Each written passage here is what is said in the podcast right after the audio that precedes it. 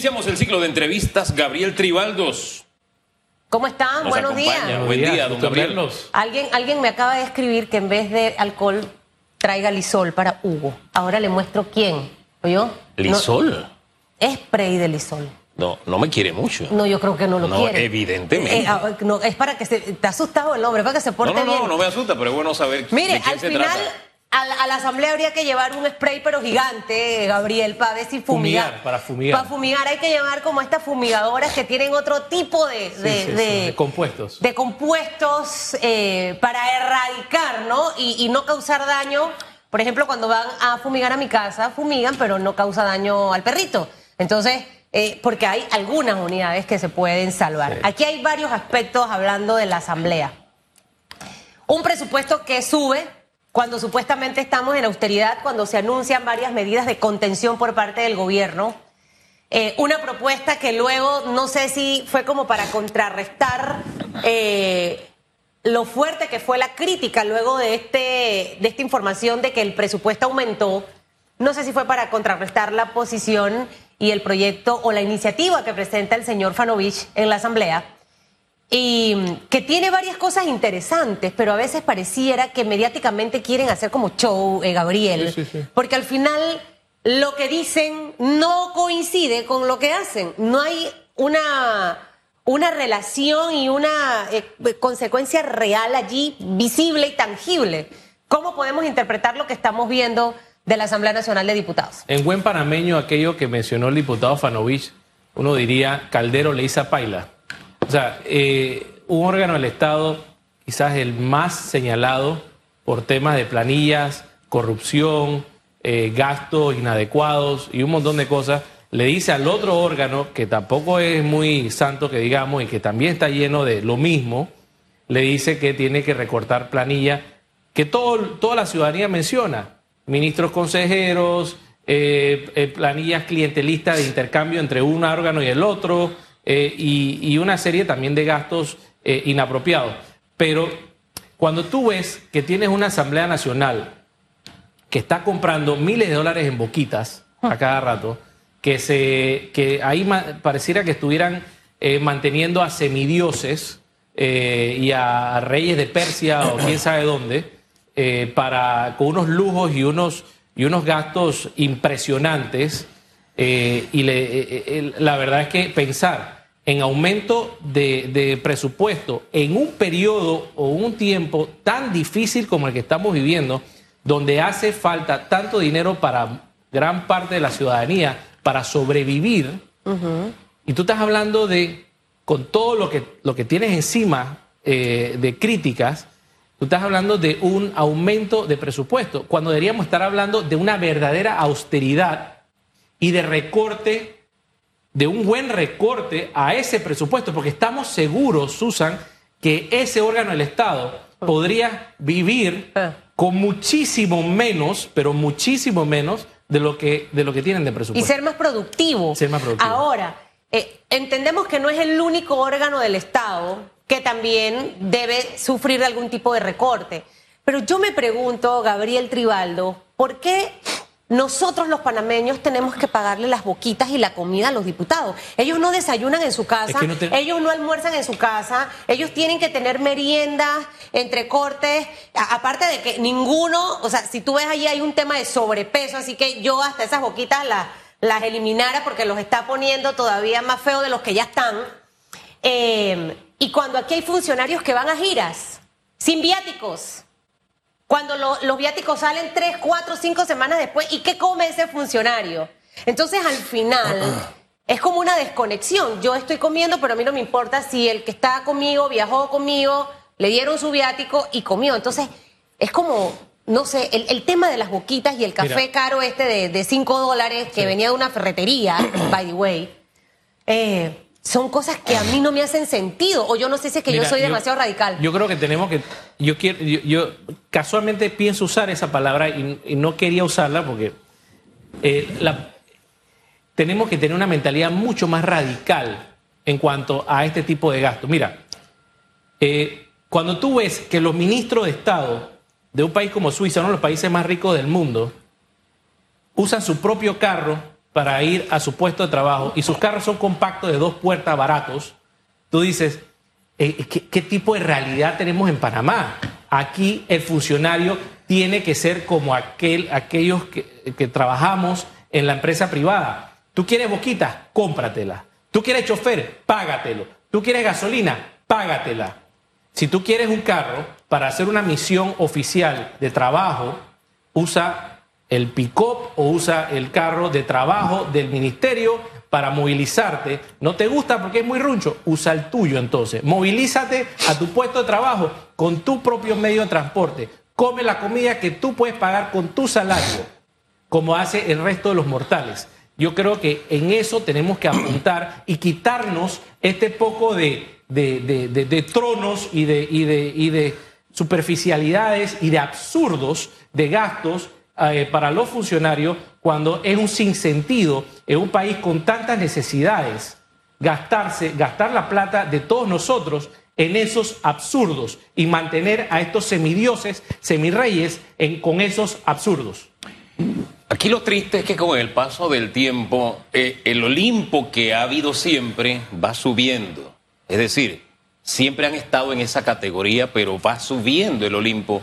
Y eso es, y no me refiero al Olimpo, ¿sabes? Y eso es lo, lo peligroso, que no hay, hay una desconexión entre la clase política y los ciudadanos. Porque es cierto, muchas de esas críticas las hacen políticos independientes y de gobierno que quieren estar en gobierno para hacer exactamente lo mismo.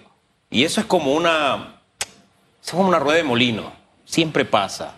Y más cuando vienen las elecciones, ¿verdad? Pero hay quienes, sin ningún interés político, siempre en nuestro ejercicio hemos hecho el mismo señalamiento.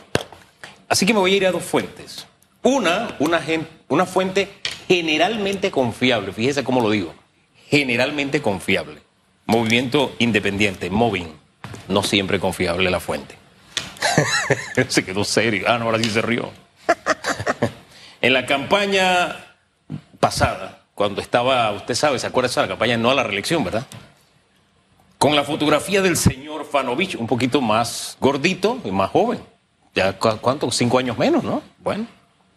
Dice, Circuito 41, Miguel Fanovich, Molirena. Le pagó con tu plata, le está hablando a los contribuyentes, a su esposa Ana de Fanovich, a su hijo Miguel Fanovich Grimas y a su hermano Einar Fanovich un total de 48.330 dólares de la planilla 172. Miguel Fanovich, el que hablaba ayer, que no hizo ninguna propuesta a propósito. Ese es el periodo de incidencia donde los diputados tienen permiso para decir lo que sea, hasta en contra de ellos mismos, como usted puede darse cuenta. En 2019, Luis Fanovich devenga un salario de 1.500 dólares con el cargo de ingeniero civil tercero Ministerio de Obras Públicas. Sugeli Fanovich ostenta el, ostenta el cargo de asesor segundo con un salario de 5 mil dólares mensuales desde el 2 de julio del 2019. Entonces, ¿de qué estamos hablando realmente? De algo que se dijo en un periodo de incidencias que se hace con el fin de cosechar aplausos. Por supuesto. ¿Por qué? Porque si no fuese así, estas noticias no estarían ahí. Nada más busqué dos rapiditas. Si busco más, De estoy confiable. seguro que encontraré, eh, encontraré fuentes, de fuentes Sí, sí, sí. confiables, de fuentes generalmente confiables y de fuentes que en las que usted no puede confiar. Así de sencillo. Entonces, lo que, le- lo que, al- a lo que le quiero llevar es que nosotros tenemos que aprender a distinguir, ¿verdad? El agua del aceite, no confundir la gimnasia con la magnesia. ¿Quién me dice qué? ¿Por qué me lo está diciendo? ¿Para qué me lo está diciendo? Porque muchos se nos dice, ah, no, que elige bien. Sí, bueno, es que tienes que fijarte quién critica a quién y por qué, en qué negocios está, cómo maneja la información, qué hace, por qué siempre señala a alguno. En este caso, ¿por qué en este momento dice esto si ahí está el historial? ¿A qué conclusión llega usted cuando uno hace todo este análisis? Es el cinismo institucionalizado. A ver, eh, lo que mencionaba al principio, Caldero le dice a Paila, cuando tú estás hablando como vicepresidente de la, de la Asamblea Nacional, nuevamente uno de los órganos más cuestionados del Estado, eh, sobre recortes en otro órgano que están muy bien. Y, si, lo dijera, si lo dijera cualquier otra persona, eh, todavía pues eh, más aplausos. Pero un representante de la Junta Directiva de la Asamblea Nacional hablando sobre los peores males que ellos mismos poseen, donde hay diputados que contratan, como muy bien lo dices, contratan a sus propios familiares en las planillas eh, y que tienen a, toda la planilla, eh, están, ahí están gente de, de, su propia familia. Entonces tú dices, se burlan, es una burla en la cara de todos los panameños. ¿Por qué? Porque saben que no les va a pasar nada, porque saben que tenemos una institucionalidad tan débil o tan inexistente que aquí cualquier funcionario de mediano poder para arriba hace lo que le da la gana porque sabe que no tiene contrapesos. Y esa es una de las grandes deficiencias. Si tú te pones a ver como un análisis general del Estado y de sus problemas, es que al Estado le hace falta en todas sus instituciones contrapesos. No hay Contraloría, no hay un Ministerio Público con los recursos, tanto humanos como monetarios, para investigar. Entonces, si estamos hablando de certeza de justicia, mucho menos, eh, lamentablemente tampoco podemos hablar de certeza de la investigación. Claro. Ninguna ni la otra. Entonces, el funcionario en Panamá, lamentablemente, ante una institucionalidad debilitada o inexistente y sin contrapeso, hace lo que le da la gana. Y ya, ya hasta nos sacan la lengua. O sea, se burlan de nosotros. O sea, cuando tú ves. Nada más no te sacan la lengua, te la sacan, te pegan, se van, regresan, te dicen que te quieren y tú les crees. ¿Y por qué digo esto? Porque, señor y señora que me ve y me escucha, el 2024 todavía está lejito, pero para ello está cerca. Y desde ya muchos diputados en este periodo se le han pasado presentando muchas iniciativas o hablando de muchas cosas, Gabriel, que al final no tienen coherencia con lo que están haciendo. O sea, hace un par de semanas aquí analizábamos el tema de la rectora de UNACHI.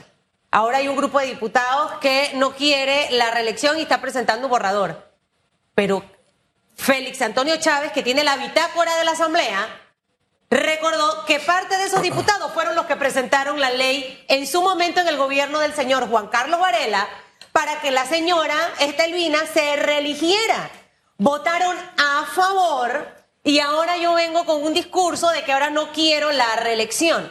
Entonces, usted tiene que entender que esta es una jugada, básicamente para tratar de enredarlo, porque ya saben que se está acabando el tiempo, que han metido la pata durante todo este tiempo y necesitan el voto. Entonces allí es donde caemos los ciudadanos, ay, vamos a darle otra, otra oportunidad. Como la mujer víctima del maltrato que da segundas, terceras y cuartas oportunidades. Mira, eh, el 24 está a la vuelta de la esquina y yo creo que tenemos que estar conversando constantemente con el elector para que desde ya vaya pensando en que el análisis que tiene que hacer al momento de hacer su voto tiene que ser profundo, tiene que ser un momento en que piensa sacar de la faz política a un montón, lamento decirlo con esta palabra, a un montón de bribones que se están robando la plata de todos nosotros, y no solamente la plata, sino la esperanza y el futuro de este país, de todos los niños, eh, con el voto de todos nosotros. Entonces, tenemos que sacar de la faz política a todo ese poco de bribones que nos están robando hasta la manera de caminar.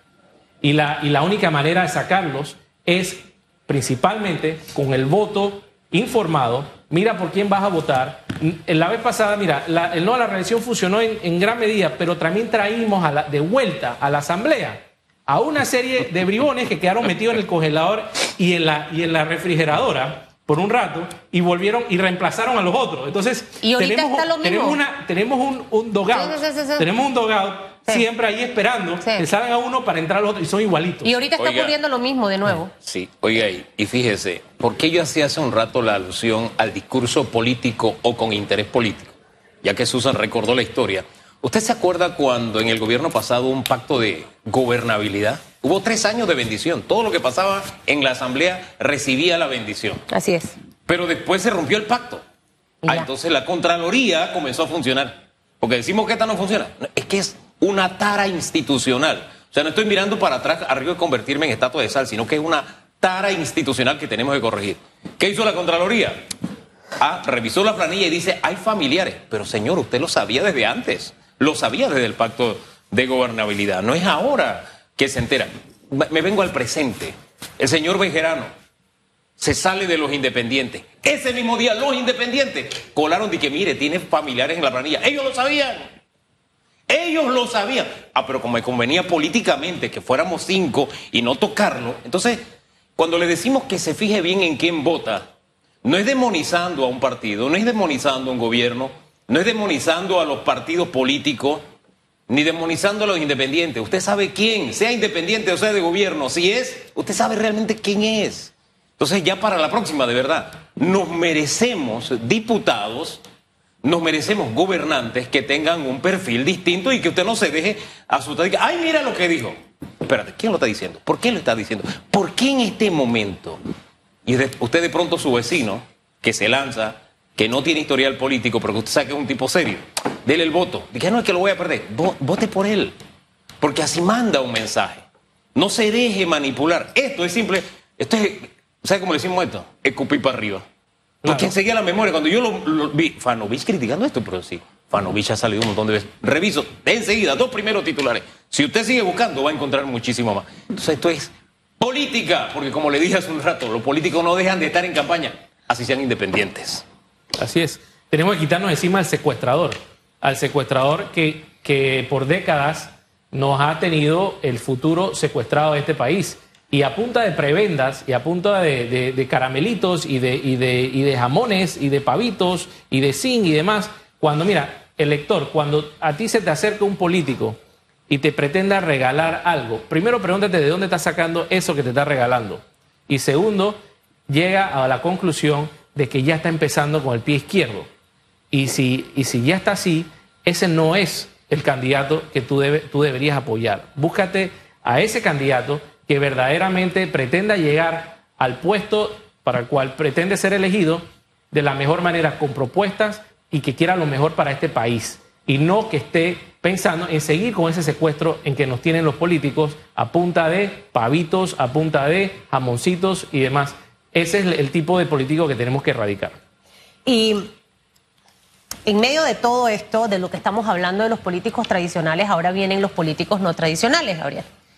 La lista está larga por la libre postulación. De hecho, hasta miembros de partidos políticos, otros renunciaron. Y tampoco esa es la garantía de que si usted vota por uno de libre postulación va a resolver el problema, porque también dentro de la libre postulación o los independientes también puede haber gente mala. Supuesto. O sea, no, no, estigmatice, diga, ah, no, es que si es independiente es perfecto. No. Lo que usted tiene que hacer es una evaluación con, con compleja, tómese su tiempo, recuerde las cosas que han ocurrido en los últimos años y, parecerá loco lo que voy a decir, pero tenga en su celular una bitácora donde están las notas, y porque a uno se le olvidan las cosas. Así como usted va a llevar la llave y se lo olvidó qué era lo que iba a hacer, bueno, así mismo se nos olvidan cosas importantes. No podemos repetir los errores que hemos cometido y es de humanos equivocarnos, porque está en juego el futuro de este país. Las decisiones que hemos tomado nos han llevado hoy, cuando venía, había otro cierre. Medicina, yo, pero no hay una mesa que está trabajando. Al final no era la vía completa, pero entran intereses ya luego de otro tipo. Y tú eres empresario. Aquí el país está sufriendo las consecuencias de las jornadas de protestas que tuvimos. Entonces necesitamos a buenos líderes, Gabriel, que gerencien este país que se llama Panamá para que a todos nos vaya bien. Eh, es esa mezcla de todos los elementos que vamos a tener en esas elecciones del 2024.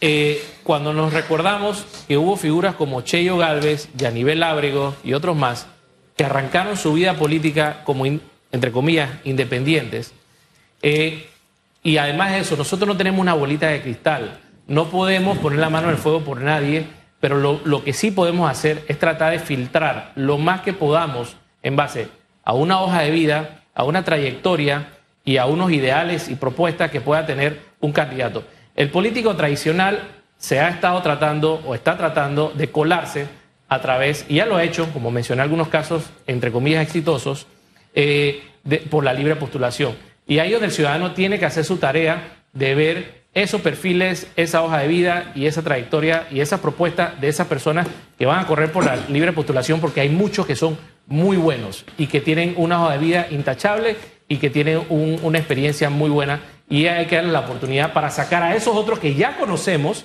ya sabemos por dónde vienen y van a volver a repetir el mismo librito. Y ya sabemos de por qué tenemos que volver a lo mismo. Ahora, hay un librito nuevo que aquí le estamos insistiendo le preste atención, porque en Panamá no tenemos formación ideológica, pero hombre, independientemente de, de la ideología, político es político. Ayer veía el diálogo y veía a un político diciendo, los empresarios le están aumentando los acuerdos que hicimos aquí, se están aprovechando del pueblo porque el pueblo... Y yo me quedaba y dije, bueno, no son los empresarios, algunos empresarios, porque sí, hay buenos y malos empresarios, así como hay buenos y malos trabajadores, hay trabajadores productivos, hay trabajadores improductivos. Pero lo que no podemos demonizar es, así como no podemos demonizar a los políticos de partido, porque hay buenos políticos, como tampoco podemos endiosar a los independientes, porque hay políticos independientes que no tienen nada bueno, así tampoco podemos demonizar a los empresarios. Todos somos seres humanos y cuando usted oye una generalización así, algún objetivo tiene, porque si hay algo peligroso, son las generalizaciones. Cuando usted tiene algo, usted individualiza. Susan Elizabeth Gatillo, usted dijo, ella me lo dice, Hugo, tú dijiste. Yo, así, ah, a ver, ay, sí lo dije. Y si me equivoqué, discúlpame, lo dije, si fue un error. Pero cuando usted le vienen con generalizaciones así y de políticos, preste atención, porque le insisto, ningún ser humano es perfecto. Pero cuando usted le generaliza algún objetivo político hay en el fondo, y no es necesariamente defenderlo a usted. Se lo dejo hasta ahí. O, o yo estoy equivocado. Totalmente, totalmente. Totalmente equivocado. No, totalmente cierto, totalmente cierto. Mira, el, yo creo que tenemos que hacer una, una purga y al mismo tiempo tenemos que buscar dentro de este mar de opciones nuevas eh, gente que pueda hacer un cambio. Y este es el momento para hacerlo. Estamos pasando por una, el efecto de, económico de una pandemia. Y ahora tenemos eh, mucho por construir en este país. Eh, la, la mesa de diálogo eh, pues es algo que pues muchos de nosotros hemos le hemos dado seguimiento y, y, hay que tener cuidado, hay que tener cuidado porque no podemos tratar de resolver todo a punta de subsidio. Eh, los subsidios pueden funcionar, entre comillas, cuando las vacas están gordas, cuando las vacas se ponen flacas y hay momentos para eso también. El, podemos quedarnos sin plata para subsidio y, con la, y, al mismo tiempo quedamos con la costumbre de ese subsidio. Entonces, tenemos que ver cómo resolvemos de una manera inteligente y a largo plazo para que las cosas puedan ser eh, eh, de buen precio, que puedan ser accesibles y demás. Oiga, y a esta vaca que se llama Estado, de la que sí, muchos reciben subsidio, le vienen tiempos difíciles. Y esa vaca que le llaman Estado, que él tiene, como usted dice, dioses y semidioses, también le viene tiempo de vacas flacas. Así que no es solamente el tema de subsidio, es todo esto sobre gastos que tenemos, gastos excesivos. que aquí lo hemos dicho. Todo funcionario arriba de 1.500 dólares, pague su gasolina, no porque tenemos que y tener use el carro, su carro. Que sea, claro. use su carro. ¿Por qué? Lo que sea. ¿Por qué? ¿Para qué? Use si puede, carro. para eso tiene un buen salario, le pagamos para eso. Mire, ¿Ve? mire yo, yo, los que me conocen saben, Gabriel, Hugo, que yo estoy enamorada de mi hijo, pero enamoradísima y cada día lo admiro más.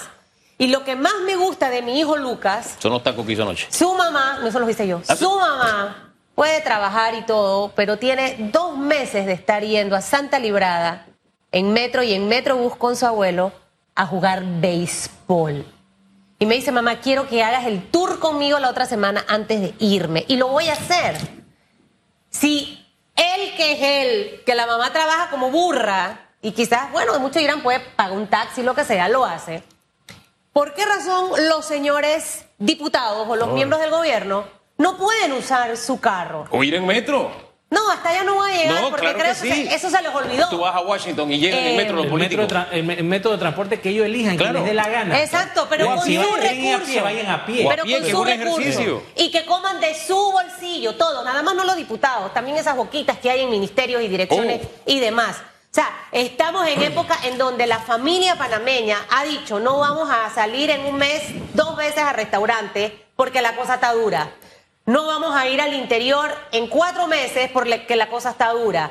No vamos a pedir delivery porque la cosa está dura. No vamos a ir al cine y vamos a ver televisión porque la cosa está dura. Si la familia panameña ha recortado su presupuesto familiar, es lo mismo que esperamos de nuestros funcionarios. Así de sencillo. Pero aquí se lo suben.